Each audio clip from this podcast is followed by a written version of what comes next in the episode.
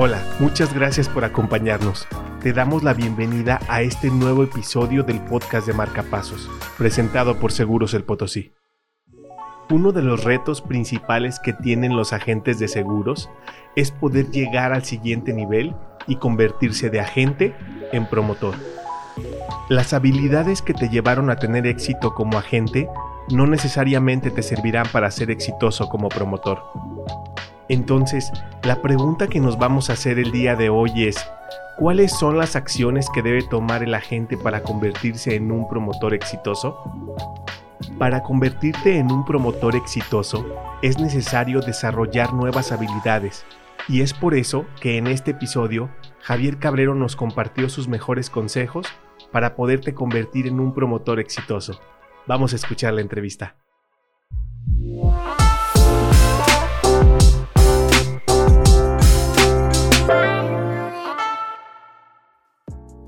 Hola, bienvenido al nuevo episodio del podcast de Marcapasos, presentado por Seguros El Potosí.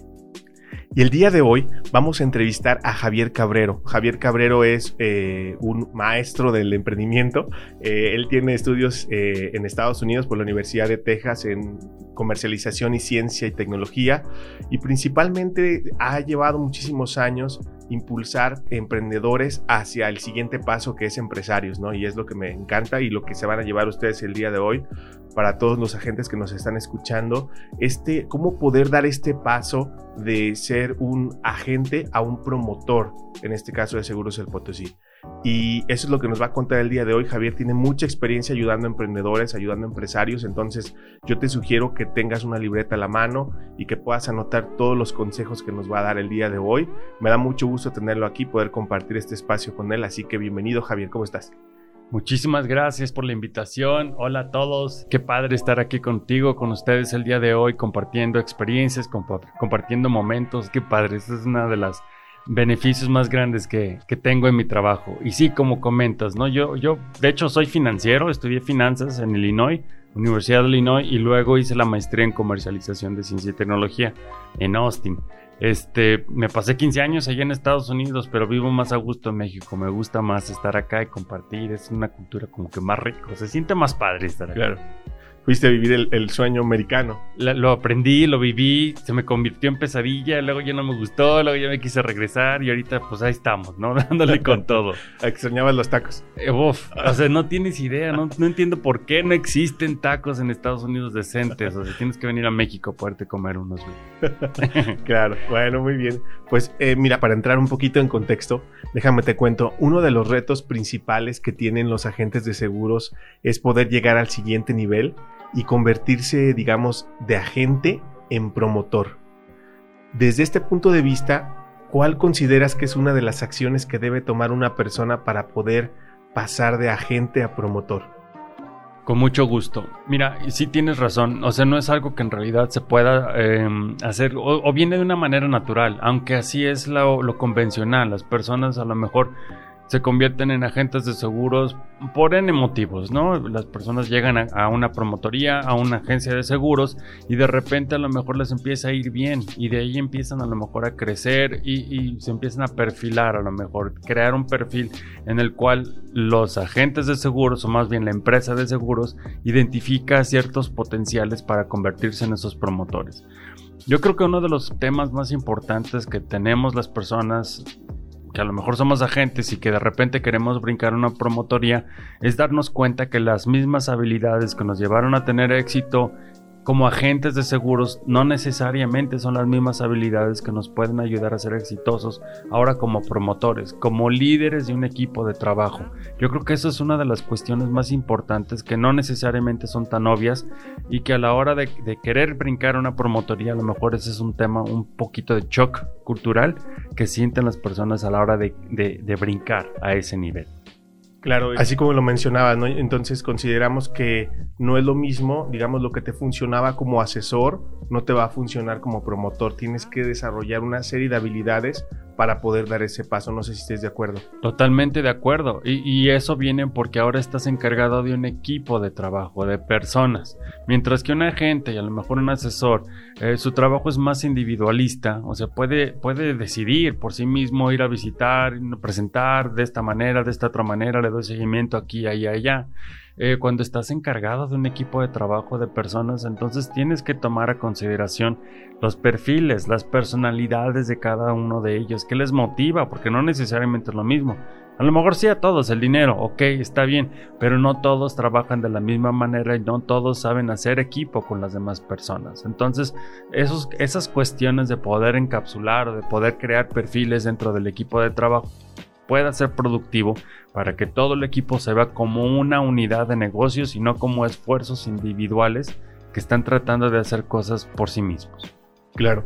Entonces, lo que tú mencionas ahorita, estamos hablando como de un cambio de mentalidad, ¿no? De pasar de este proceso, digamos, de agente a promotor, o podríamos decir de emprendedor a empresario, ¿no? Podría ser ese, ese mindset, esa mentalidad de poder hacer ese, ese brinco, ese salto, ¿no? No sé si estás de acuerdo que, que por lo que me mencionas ahorita te refieres un poco a eso, ¿no? A poder cambiar un poco lo que veníamos haciendo, la mentalidad de lo que estábamos haciendo, obviamente buscando un crecimiento, ¿no? En nuestra carrera como agente de seguros. Sí, totalmente de acuerdo. Una cosa es la mentalidad, una cosa es tener la mente de, o sea, hacernos nosotros conscientes que ahora somos nosotros los responsables por ayudarles a estas personas a que ellos mismos puedan seguir teniendo éxito o tengan éxito como agentes de seguros individuales. No es lo único que hay que cambiar también, o sea, a la hora que tomamos una estructura de promotoría, también tomamos, pues sí se puede decir, de una organización productiva, una organización, un startup, pues si quieres llamarlo de esa manera, porque de, algún, de alguna u otra forma tienes que estar coordinando estas tres áreas importantes dentro de cualquier empresa, cualquier organización productiva, ya sea de servicios, ya sea de productos, incluso eh, no lucrativas, todos tienen tres temas principales. Un tema de administración, un tema de operación y un tema de mercadotecnia y ventas. Entonces hay que, hay que visualizar, hay que tener muy claro qué significa la operación dentro de una promotoría, que es diferente a la operación dentro de una agencia, de, como agente de seguros, como tal. Claro. Ah, ahora, aquí con lo que mencionas, entonces hablamos también de, obviamente, este cambio de mentalidad, de alguna forma, no sé si estés de acuerdo también en esta parte de que el, tienen que buscar las ventas desde otra perspectiva, ya no como agente, sino como promotor. ¿Cómo ves tú esta, esta diferencia en esta parte de, de conseguir las ventas? Definitivamente. Eh, antes estabas preocupado por ti y por cómo le podías hacer tú para poder generar o incrementar esas ventas. Ahorita, bueno, ya como promotores, pues entonces ya no significa nada más acerca de cómo tú vas a salir adelante, sino cómo le vas a ayudar a todas las personas en tu equipo para que puedan alcanzar esas, esos objetivos de ventas que se han planteado como equipo de trabajo no solamente ahí, sino también eh, en conjunto y, diferente a lo que se puede hacer con otras eh, promotorías. Porque a final de cuentas a lo mejor el producto o en este caso el servicio es el mismo, pero cada una de las promotorías debe de tener su propia identidad, como un equipo de fútbol, hasta poderse poner un nombre, eh, no sé, crear camisetas, crear esa identidad de grupo, de equipo, y eso no está fácil de lograr. Claro, es uno de los retos principales que tienen ahorita entonces los agentes que quieren convertirse en promotores. Ahora, eh, estos, digamos, procesos, habilidades que tienen que ir desarrollando, eh, me encanta la forma en la que platicas esta parte de que no es solo comprar el logo, no sé si me puedas eh, platicar un poquito más a profundidad de eso. Sí, definitivo. Este, ah, cuando, cuando asesoro emprendedores, cuando incluso muchas de las personas creemos que a la hora de, o sea, de emprender significa pensar en el nombre y cuántas personas hemos perdido del sueño, ¿no? Eh, imaginándonos cómo puede ser esa idea de negocios que, que, se nos está ocurriendo, qué logotipo le pondríamos, dónde pondríamos la oficina, eh, qué tipografías, no sé, tantas cosas que nos imaginamos en la cabeza, cuando en realidad nada de eso que podemos hacer, ¿no? El acta constitutiva, no el acta de, este, no, no la página web, nada de ese tipo de cuestiones. Eh, nos, debe, nos ayuda en realidad a generar las ventas que necesitamos. Muchas veces pues le hacemos como los, como cuando estamos, como ah, vamos, no sé, nos inscribimos a una clase de natación entonces vamos y nos inscribimos y compramos el traje de baño y compramos la cachucha y compramos también los lentes o, o, nos inscribimos al fútbol y compramos las espinilleras y los tachones, etcétera. O nos vamos a hacer ejercicio, ciclismo y compramos la bicicleta, compramos el casco y esos trajes tan entallados también de ciclistas pero cuestan un chorro. Y luego vamos y lo probamos y a las dos semanas nos damos cuenta que no era lo de nosotros y entonces va para atrás todo. Eso es más o menos lo que sucede también aquí a la hora de querer crear una promotoría eh, y especialmente aquellos agentes de seguros que fueron exitosos y luego entran a ser promotores y se dan cuenta que no es lo mismo y entonces ya no les gustó tanto, ya se pierde ese sentido y, y es bien difícil echarlo para atrás. Se pierde tiempo, se pierde dinero. Claro, eh, sí recuerdo muy bien, digo, esto que mencionas ahorita tiene que ver también como cuando, eh, no sé, pagas la membresía para el gimnasio, ¿no? Ah, conozco una persona que la pagó un año por adelantado, completa, pero no fue ni siquiera completo el primer mes, ¿no? Entonces, así pasa, ¿no? A veces queremos empezar y, bueno, no tenemos esta parte de planeación que, mencionas, esta parte de saber a qué le vas a entrar, ¿no? Y ir probando tal vez de poco a poco sería la cuestión. Ahorita ah, mencionabas un punto bien importante, esta parte de liderazgo. Yo considero que también es un tema en el que los agentes les va a encantar escuchar esta parte de cómo podrían desarrollar esa, ese liderazgo para poder ya no ser nada más agente, sino poder ser promotor. ¿Qué características debe tener un líder que se ponga al frente de la promotoría? No sé si me puedas contar en tu experiencia un poquito qué recomendaciones normalmente les das a las personas. Y qué chistoso que lo mencionas, porque yo creo, digo, no es algo que aprendemos en la escuela. Yo estudié finanzas, yo estudié negocios, este, doy clases de, de finanzas, de negocios, de emprendimiento, de mercadotecnia y en ningún momento se enseñan estos temas sensibles. Yo creo que son temas más como que de la persona, de la personalidad, más emocionales, más sentimentales y por eso también se dejan de un lado, no se enseñan de la, forma adecuada. Eh, simplemente se pretende que como, como convertirse en papá, no hay una escuela de, de, ser papás, no hay un certificado que alguien te diga, ah, sí, estás capacitado para ser el mejor papá. Aquí es de la misma manera, como que hay mucha ayuda, mucha información, hay libros, hay podcasts, hay eh, videos, hay este, en mil cantidad de recursos también que te pueden ayudar a ser un mejor líder, pero no hay nada en realidad estructurado. Tiene que provenir de la persona para poder sensibilizarse y aprender a ser un buen líder, a estar atento de esas necesidades. Vamos, somos personas, nos relacionamos con sentimientos, con emociones, incluso las compras, nos guste o no, y qué chistoso que en una sociedad, en una industria tan capitalista como vivimos hoy en día, sean las emociones en realidad las que están promoviendo, las que tenemos que fijarnos porque el comportamiento de compra de las personas proviene del lado derecho del cerebro, de las emociones y de los sentimientos. Compramos con esa parte y tenemos que tener sensibilidad no solamente para poder alcanzar los objetivos duros de ventas que tenemos, sino que también el equipo de trabajo esté trabajando de una manera eh, coordinada, amigable, amistosa, que, que haya cierta dinámica positiva en esto. Tenemos que, entrenarnos para poder ser líderes.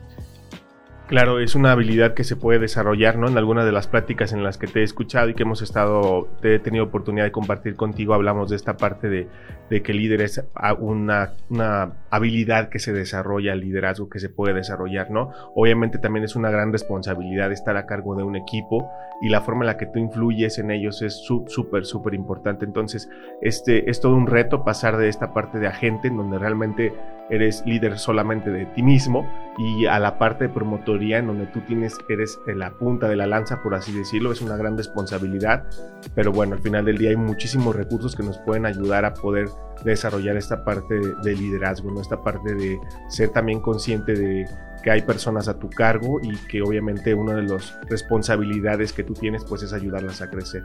Se siente rarísimo convertirse en líder, se siente raro porque al final del día, eh, como te digo, nadie te, te entrena. Pero deja tú de eso, o sea, ahora te conviertes en este foco de atención. Eh, hay un video bastante padre en YouTube que se llama em, The, One Leader, creo que se llama así.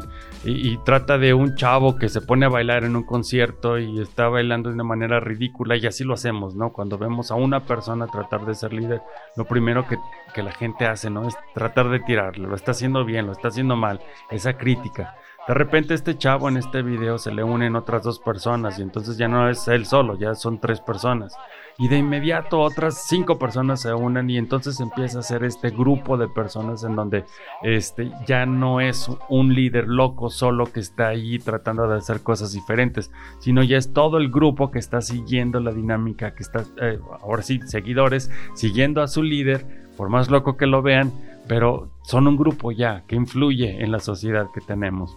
De la misma manera acá, o sea, a lo mejor nos sentimos eh, de una manera en la cual, eh, como líderes, criticados, atosigados, eh, señalados, porque pues así somos, la mentalidad esa de, de, empleado que yo le llamo, ¿no? Yo voy, cumplo con mi horario de trabajo y el jefe es el malo, siempre, no importa si es bueno, si es malo, si está tratando de hacer cosas. Aquí tenemos que estar preparados, especialmente aquellos agentes que están tratando de sumarse, que, de ser líderes, que estén preparados para que, digo, sepan que independientemente de lo que intenten hacer, siempre va a haber personas, especialmente en su equipo de trabajo, que los critica, que les señale, que les eche la culpa, que, que trate de verles la cara de alguna forma o de otra. Pero para eso también tenemos que estar preparados. Es más, conviene más que tengamos eso en mente y que siempre tengamos eso como una opción a que te agarre desprevenido y luego también te llenan tus sentimientos porque pues tú estás acá tratando de echarle ganas y sacar todo el barco adelante y, sientes que tu equipo no está jalando contigo. Pero es normal, es un proceso en el cual tenemos que aprender a adaptarnos, tanto líderes como seguidores. Claro, este video que mencionas, igual se los vamos a compartir a los agentes aquí en uno de los, de los links del, podcast. Es eh, Lecciones de Liderazgo del Chico Bailando. Ese. Y es precisamente para los agentes que no lo han visto, es un video en donde una persona empieza a bailar, como mencionaba Javier, eh, relativamente solo y es parte del proceso de liderazgo, ¿no? El proceso de liderazgo es empezar prácticamente tú solo a moverte, tú solo a, hacer la punta de la lanza y poco a poco la gente, las personas te van a empezar a seguir, va a haber personas que se van a alinear contigo, con lo que tú crees, y ese es un poquito también del desarrollo eh, a través del, del, tiempo que tienes, por el que tienes que pasar, ¿verdad? No puedes saltarte esta parte de, de, de alguna forma transformarte en este líder que tu promotoría va a necesitar, ¿verdad? Evidentemente. Entonces, como mencionabas, ¿no? El, líder no, no precisamente es alguien que está arriba en la pirámide, sino es alguien que ayuda a que las cosas pasen, a que las cosas sucedan. Podríamos decir también que el líder es este facilitador. No sé si estás de acuerdo con esto. Sí, totalmente. Eh, me acuerdo en algún momento en Estados Unidos, trabajé en Chicago, eh, era el subgerente yo de una tienda de Walgreens, no sé si ubicas cuál es ese, como Farmacias Guadalajara. Y ahí me quedó muy claro una, una lección que me enseñaron, no sé dónde la aprendí en realidad, eh, pero dice así, un trabajador feliz va a ser a tus clientes felices. A happy worker is a happy customer al mismo tiempo, porque ellos transmiten esta sensación también. Y los clientes a final del día se sienten, transmiten y, y, pueden percibir si la gente está contenta o no está, o la gente que está trabajando con ellos una función principal de un grupo, de un líder, entonces es mantener a su gente eh, contenta, eh, tener la sensibilidad de poder brindar esos permisos cuando en realidad ser flexible con las reglas, en, qué momento se puede ser flexible y en qué momento no, tener la suficiente firmeza para poder eh, mantener las riendas del grupo, para poner, poder mantener el grupo contenido cuando en realidad a lo mejor cada quien está haciendo una lucha. Mantener ese enfoque también y como lo mencionabas ahorita, como líder de un, de un equipo de trabajo, no es el organigrama típico que tenemos en la cabeza, sino el líder, la cabeza está abajo, sosteniendo a toda la organización. Tiene que tener la suficiente apertura y visión para poder ver en dónde están los puntos flacos, pero también ver dónde están áreas de oportunidad y también poder premiar lo que sí se está haciendo bien. Perfecto, muy bien. Pues hasta ahorita vamos bastante bien con todo lo que hemos ido aprendiendo. Hemos ido aprendiendo de diferentes temas, evidentemente la parte de la mentalidad, la parte de desarrollar esta área de liderazgo. Ahora vamos a hablar un poquito más a profundidad, un poquito más acerca de el por qué de los negocios, el porqué de la promotoría, el porqué de la gente. A mí me encanta este concepto, siempre hablarlo. En general, consideramos que no, obviamente como personas también somos una marca y todos tenemos una misión, un propósito. Y esta parte del porqué a mí me, me encanta, como darle sentido a cualquier cosa que tú haces. No sé si me puedas lo hemos platicado también en otras entrevistas. Me gustaría que me platicaras un poquito más cómo el por qué puede ayudarles a los agentes a convertirse en promotores y cómo su promotoría va a tener éxito si definen este por qué. Aquí me gusta mucho hacer referencia a un autor que se llama Simon Sinek y su libro de Empieza por el porqué eh, él comenta en este libro y en sus enseñanzas que hay tres círculos en la, en la, mente de las personas. Está el por qué, primero debemos empezar, de hecho el cerebro así está construido, al centro del cerebro, vamos a decir que al mero centro está el por qué y, lo, lo, rodean el cómo y finalmente es el qué. Y él utiliza una, una empresa que ha logrado hacer esto bastante bien y ese es Apple. Eh, eh, Apple eh, ha logrado posicionar a su marca, a, sus productos de alguna manera que las personas hacen fila desde hace dos o tres días anteriores a que salga el nuevo producto para poder adquirirlo. Y creo que todos estamos conscientes de que ni son las mejores computadoras, ni son los más baratos, ni son los más este, especiales, etcétera, pero de alguna manera ha podido transmitir ese porqué. en los 80 cuando comenzaba todo este asunto, pues entonces salió esta cuestión de think different, o sea, piensa diferente, hacerlo de una manera distinta a lo demás, a lo que ya estaba eh, hecho, a lo que se venía trabajando en cuestión de la industria de la computadora. Tenías las Windows que sean todas cuadradas y ahora tienes este otro tema eh, creativo de Apple que te permite, que te da, que te alienta a pensar de una manera diferente, hacerlo de una cosa eh, no convencional. De la misma manera, a la hora que adquirimos nosotros propósito, pues entonces sentimos que estamos realizándonos como personas, sentimos que tenemos un propósito en este planeta más allá de lo que queremos lograr como personas, como individuales. Si un grupo, si un equipo de trabajo tiene estas metas, tiene estos objetivos claros, entonces es más fácil que todos podamos ser más dinámicos. En la misma manera que un equipo de fútbol eh, funciona, ¿no? Tienes tus defensas, tus medios, tus delanteros, pero de repente a lo mejor el defensa se puede subir y meter gol, porque todo mundo tenemos claro en el equipo que hay que meter gol en la portería contraria, no en la de nosotros. Y de esta manera, pues a lo mejor sí, se pueden mover las personas, pueden actuar de una manera diferente, nunca sabes de dónde van a salir las oportunidades, pero si tenemos claro cuáles son los objetivos, esas metas, entonces las personas dentro del equipo pueden Mm, funcionar de distinta manera sin descuidar sus puestos, sin descuidar lo que están ahí, lo que están tratando de lograr. Claro, eh, esta parte del por qué le podríamos llamar también propósito y de alguna forma es algo que va a hacer la diferencia, por lo que mencionas, entre un agente convencional o entre un promotor convencional y un promotor con éxito.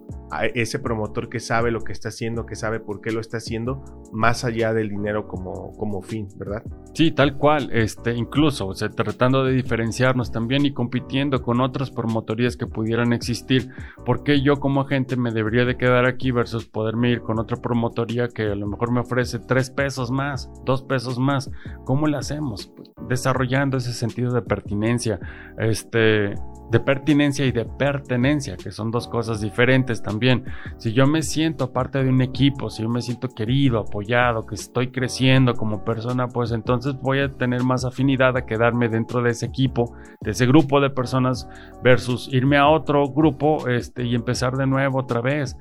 ¿Cuántas veces nos ha pasado que a través del tiempo a lo mejor empezamos que no nos encantan ciertos temas, ciertos asuntos de un equipo, pero a medida que va avanzando el tiempo, entonces te das cuenta y empiezas a desarrollar afinidades que te, que te ayuden a identificarte como persona. Claro.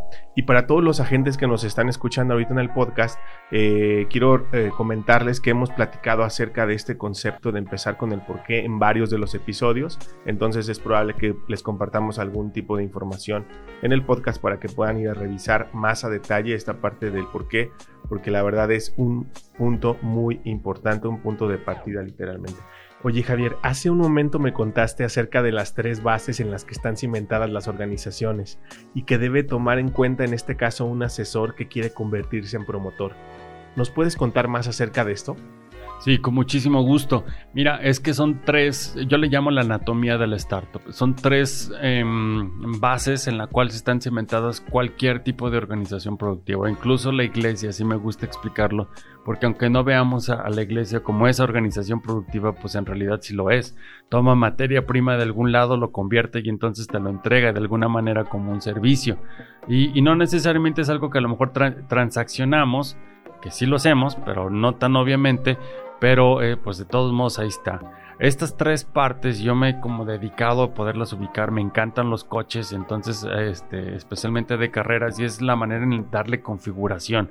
Una cosa en particular es la administración, otra es la operación y otra es la mercadotecnia y las ventas. Dentro de la parte administrativa, pues a lo mejor eh, las tareas que ahí tienes es pues administrar dos cosas que tienes, los recursos económicos y los recursos humanos. Y entonces ahí tienes que ver temas de nómina y a lo mejor temas de pagos de facturas y temas de horarios, o sea, esa parte administrativa organizando a las personas. Dentro de la operación es un poquito diferente porque la operación se encarga en realidad de sacar la chamba adelante. En una promotoría yo supongo que mucho de la parte operativa tiene que ser el llenado del papeleo o subir la información que se debe de, llevar, poderle entregar al cliente la información que necesita o poderle asistir en dado momento que, que utiliza un seguro o cosas por el estilo. Esa es la parte operativa dentro de una promotoría. Mercadotecnia y ventas es totalmente diferente, que en sí mercadotecnia sirve para atraer, para buscar información, para, para averiguar cómo está el mercado, qué es lo que necesitan los clientes particularmente. Y luego ya las ventas, la publicidad tiene que ver con enviar esos mensajes al público para que ellos sepan que nosotros podemos tener una solución para ellos que les puede servir. Hay una relación simbiótica, hay una relación muy eh, cercana que hay entre estas tres partes, estas tres esferas, pero también tiene que caber o tienen que existir que son personalidades diferentes, son trabajos de tiempo completo totalmente diferentes, distintos, que requieren mucho trabajo. Mientras administración y operaciones son personalidades un poquito más introvertidas, la parte de la mercadotecnia y la ventas es más extrovertido. Ahí es donde vienen los conflictos también. El de mercadotecnia y ventas dice, que, ¿qué hacen esos señores sentados en el escritorio todo el día? No hacen nada, etcétera, ¿no? Y los de administración dicen, esos de ventas siempre se la pasan en congresos, en comidas, etcétera, pachangueando, y, pues no hacen nada. O sea, entonces ahí es donde entra el liderazgo, ahí es donde entra el promotor líder para que cada una de las personas sepa qué es lo que están haciendo, por qué es diferente y cómo es que contribuye o agrega valor a lo que están tratando de lograr como equipo como equipo de trabajo, como organización. Por supuesto, así que ahí están esos tres conceptos que están súper interesantes, la parte administrativa, la parte operativa y la parte comercial. Son las tres esferas que tú tienes que desarrollar si quieres convertirte en un agente exitoso, si quieres convertirte de un agente en un promotor, deberás desarrollar estas tres áreas que como tú mencionas, las tres son súper importantes, las tres requieren de ciertas habilidades. Hemos ya mencionado algunas habilidades que tienes que desarrollar como el liderazgo, esa parte de la mentalidad, la parte de por qué, de tener claro por qué lo estás haciendo, más allá del dinero, las personas te van a buscar por ese por qué, por esa misión, por ese propósito que tú tienes como agente y en este caso ahora como promotor.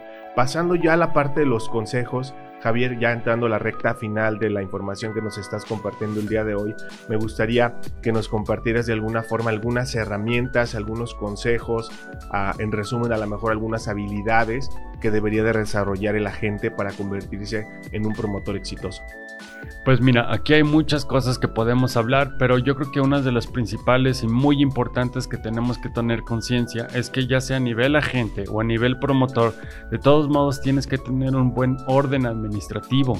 Y ese orden administrativo no se puede alcanzar tan fácilmente si no tenemos esos estados financieros, es decir, el estado de ingresos, la hoja de balance, y el flujo de efectivo para que podamos tener, eh, medir y tener indicadores y saber que el mes pasado lo pudimos haber hecho mejor y qué podemos hacer este mes que fue diferente o que es diferente a lo que hicimos hace dos meses para poder lograr esos objetivos. Si no podemos estar midiendo, si no podemos estar desarrollando estas cuestiones, eh, analizando la información que nosotros mismos estamos produciendo, entonces es más complicado que podamos tomar decisiones adecuadas y, que impacten en, un, en en el alcance de objetivos que podemos tener como promotores de, agentes que están trabajando en sí en un grupo de trabajo. Con esto también es más sencillo tener esa disciplina, porque ¿qué caso tiene que, hagamos un esfuerzo aislado o hagamos un esfuerzo hoy y mañana ya no, y pasado mañana sí y tres veces no? Entonces tenemos que tener esa disciplina y esa constancia que también nos permiten eh, vernos como una opción eh, real y relevante ante los ojos de, los demás, ya sea otros competidores u otros tipos de, de clientes a la gente le da certeza, le da, le da confianza cuando estamos ahí, cuando ya saben hacia dónde nos estamos dirigiendo. Hay otras herramientas también que podemos mencionar, por ejemplo el Kanban, eh, no es otra cosa más que un tablero eh, de actividades en donde se delimitan y se definen exactamente qué actividades está trabajando cada persona. Eh, es, esto viene de estas metodologías ágiles que son tan afamadas y que son tan recurridas hoy en día, especialmente con temas de la transformación digital, de las industrias 4.0, donde nos estamos dirigiendo, especialmente con esta pandemia que nos ha dado la oportunidad también de avanzar en esa, en esa parte. Hoy ya son muy comunes las reuniones por Zoom. Hoy ya son muy común poder comprar y vender cosas por internet, etcétera, lo cual antes creo que de la pandemia no era tan a gusto. Pero el Kanban, por ejemplo, nos puede ayudar a que todo el equipo esté coordinado independientemente de donde esté situado y tener esas herramientas, tener certeza de, saber eh, qué está trabajando cada persona, cómo le está yendo, eh, está libre, no está libre, qué está avanzando. Incluso cuando no está avanzando, entonces poderle ayudar a esa persona, no nada más el líder, sino el resto de los eh, miembros del equipo para a ver qué está pasando aquí, cómo puedo hacerle yo para poderte ayudar a salir adelante. Con eso, este, también nos podemos hacer más fácil esa toma de decisiones, saber si necesitamos más esfuerzos en mercadotecnia, más esfuerzos en operación, eh, porque eventualmente crecen. En operaciones a lo mejor le crecen brazos o departamentos que, que de repente se convierten en el jefe de calidad, el jefe de inventarios, el jefe de, eh, no sé, mejora continua. Igual que en mercadotecnia, a lo mejor hay investigación de mercado se convierte en un solo departamento, publicidad es otro, diseño es otro. Igual en administración, este, de repente tienes el departamento de contabilidad, el departamento de finanzas, el departamento de legal, que entre cada una de estas esferas tiene que haber esta comunicación, esta organización, esta coordinación. Igualito que una banda de rock and roll. Podrás tener el mejor baterista del mundo, el mejor guitarrista y el mejor vocalista, pero si no están todos trabajando coordinados, en sintonía, en armonía, pues entonces no se va a escuchar chido. Aquí igualito, tienes que estar coordinados para que todo pueda fluir, porque al final del día tiempo es dinero. Y entre más te tardes en una actividad, más dinero estás perdiendo, menos productivo se está ah, haciendo el equipo de trabajo.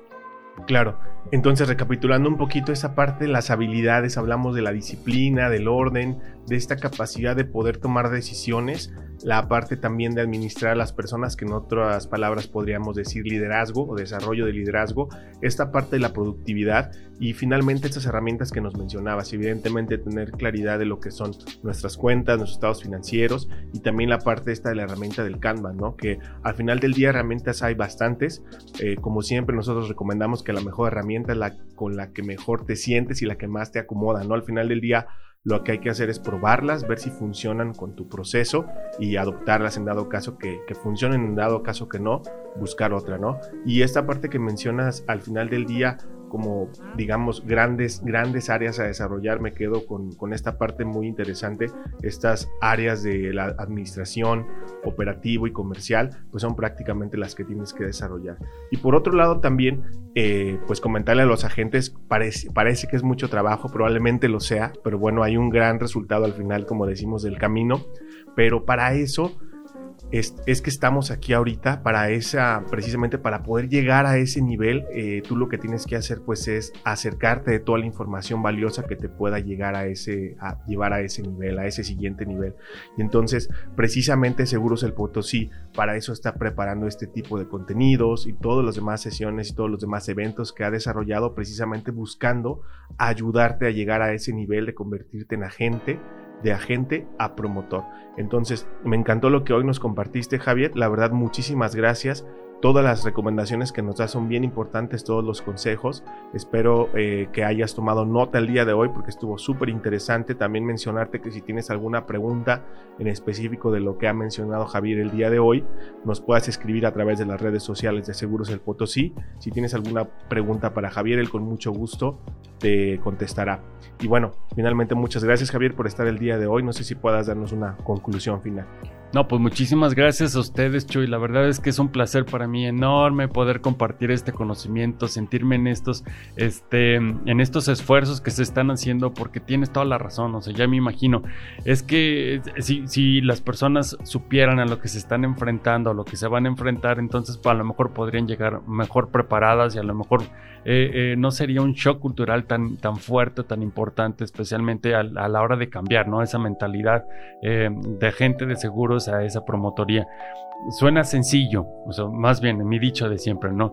Eh, eh, parece fácil, pero bueno, es simple, pero nada fácil así, ¿no? Es simple, pero no está fácil poderlo lograr y como tú dices, digo, hay un chorro de herramientas, un chorro de conocimiento allá afuera. A lo mejor si podemos ayudarlos de alguna manera digiriendo esta información, también estructurándola para que pueda ser mejor adaptada, mejor internalizada y que se pueda aplicar de una mejor manera, pues entonces estamos a la orden para poder hacer eso. Yo me quedo, yo más bien les dejo el mensaje. Em, especial que, a la hora de convertirnos en promotores estamos también convirtiéndonos en líderes de personas y las personas no somos fáciles de trabajar. Somos altamente ilógicos, altamente irracionales, altamente emocionales también, especialmente a la hora de comprar. Y así como lo estamos haciendo nosotros, como lo pudimos hacer muy bien a la hora de ser agentes comerciales, agentes de seguros, se puede hacer bastante bien y nos podemos apoyar de personas como ustedes, como yo, que estamos aquí para poder hacer esta transición, facilitar ese cambio y que pues a final de cuentas todo el equipo pueda tener mejores y mayores éxitos. Oye Javier, estuvo excelente todos los puntos que pusiste el día de hoy. Me encantó. Es una forma en la que los agentes pueden de manera rápida accionar. Es decir, pueden el día de hoy todo lo que tú nos compartiste, se lo pueden llevar a su casa y lo pueden empezar a implementar ya. ¿Cómo pueden hacerle los agentes de seguros que están escuchando este podcast para poderte seguir? Cuéntanos un poco, me comentaste que tienes un programa en el que tú puedes ayudar a emprendedores a poder llegar a ese siguiente nivel y dónde te podemos encontrar, dónde te pueden encontrar ellos, dónde te pueden seguir para mantenerse en contacto contigo. Sí, con mucho gusto. Mira, este, a final de cuentas, yo decidí convertirme en consultor independiente porque no encontré un espacio, un trabajo que en realidad pudiera darme la oportunidad o la libertad de poder ayudar a las personas en la manera en la que lo estoy haciendo ahorita. Si bien hace muchos años, especialmente en México, nos, nos apoyamos mucho en la cuestión del emprendimiento, de la innovación, de la comercialización de la ciencia y la tecnología, pues se necesitan recursos y lo que existía en aquel entonces, entonces era el INADEM y el CONACYT con sus programas de apoyo y convocatorias. Eh, pues desde entonces eh, ya sabemos que muchos de estos apoyos se han disminuido y desde 2017, finales de 2017, decidí emprender por mi propia cuenta esta parte de la consultoría. el, público que nos está escuchando el día de hoy, tan fácil como ir a www.javiercabrero.com o también seguirme en redes sociales, en Facebook, en Twitter, en, en Instagram y en LinkedIn, todo como Javo, Javo Cabrero A así estoy, ese es el handle que estoy utilizando y, poderles comentar que ahí tengo programas desarrollados específicos, tanto para emprendedores como para empresarios. Son programas de asesoría, yo me he dado cuenta también a través de los años que mucho del apoyo que se da es a nivel grupal, lo cual no ayuda tanto, ayuda a nivel general, pero mi asesoría y consultoría la he desarrollado para que pueda ser algo especializado y personalizado cada proyecto es diferente y, lo que pretendo yo es poder acompañar a las personas, tomarlos de la mano y acompañarlos de que tienen sus ideas de negocios y a lo mejor poderlas aterrizar en algo concreto y, y poderlo presentar. Esa era la otra parte que me faltaba, ahorita bendito Dios ya la tengo, tanto puedo hacer esa gestión de créditos arriba del millón, dos millones de pesos, más arriba, lo que se, pueda, como poder incursionar en la parte de la inversión, del venture capital, del capital de riesgo, conseguir inversionistas que son diferentes a la parte del crédito para poder implementar todas las cuestiones, todos los planes eh, estratégicos que se están desarrollando. Entonces, con estas dos herramientas, con estos dos temas, uno es la parte de la asesoría y consultoría, poder estructurar las ideas, y la otra es la gestión del capital que se requiere también para poder implementarlo. Con estas dos estoy logrando crear empresas importantísimas, poder crear estos asuntos que, en realidad se están desarrollando, que, que podemos ir y podemos implementarlos a futuro también. Con mucho gusto podemos atenderlos, también teléfonos, etcétera. Ahí estamos a sus órdenes. Perfecto, pues ya lo saben amigos en dónde seguirlo para que estén al pendiente de todos estos consejos. Pueden preguntarle, pueden escribirle. Yo que conozco a Javier sé que te contesta, sé que te da herramientas, sé que te da consejos, así que síguelo. Mantente al pendiente de las publicaciones que hace y bueno, nos vemos en el siguiente episodio.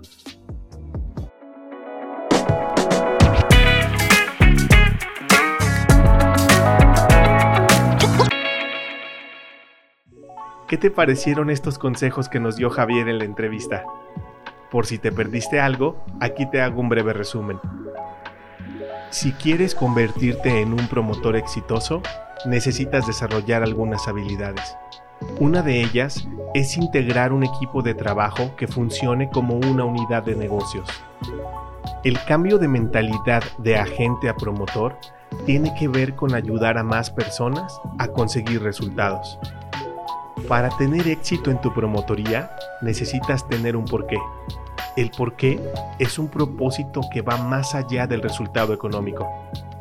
Finalmente, las tres áreas que debes estar trabajando si quieres convertirte en un promotor exitoso son administración, operación y ventas.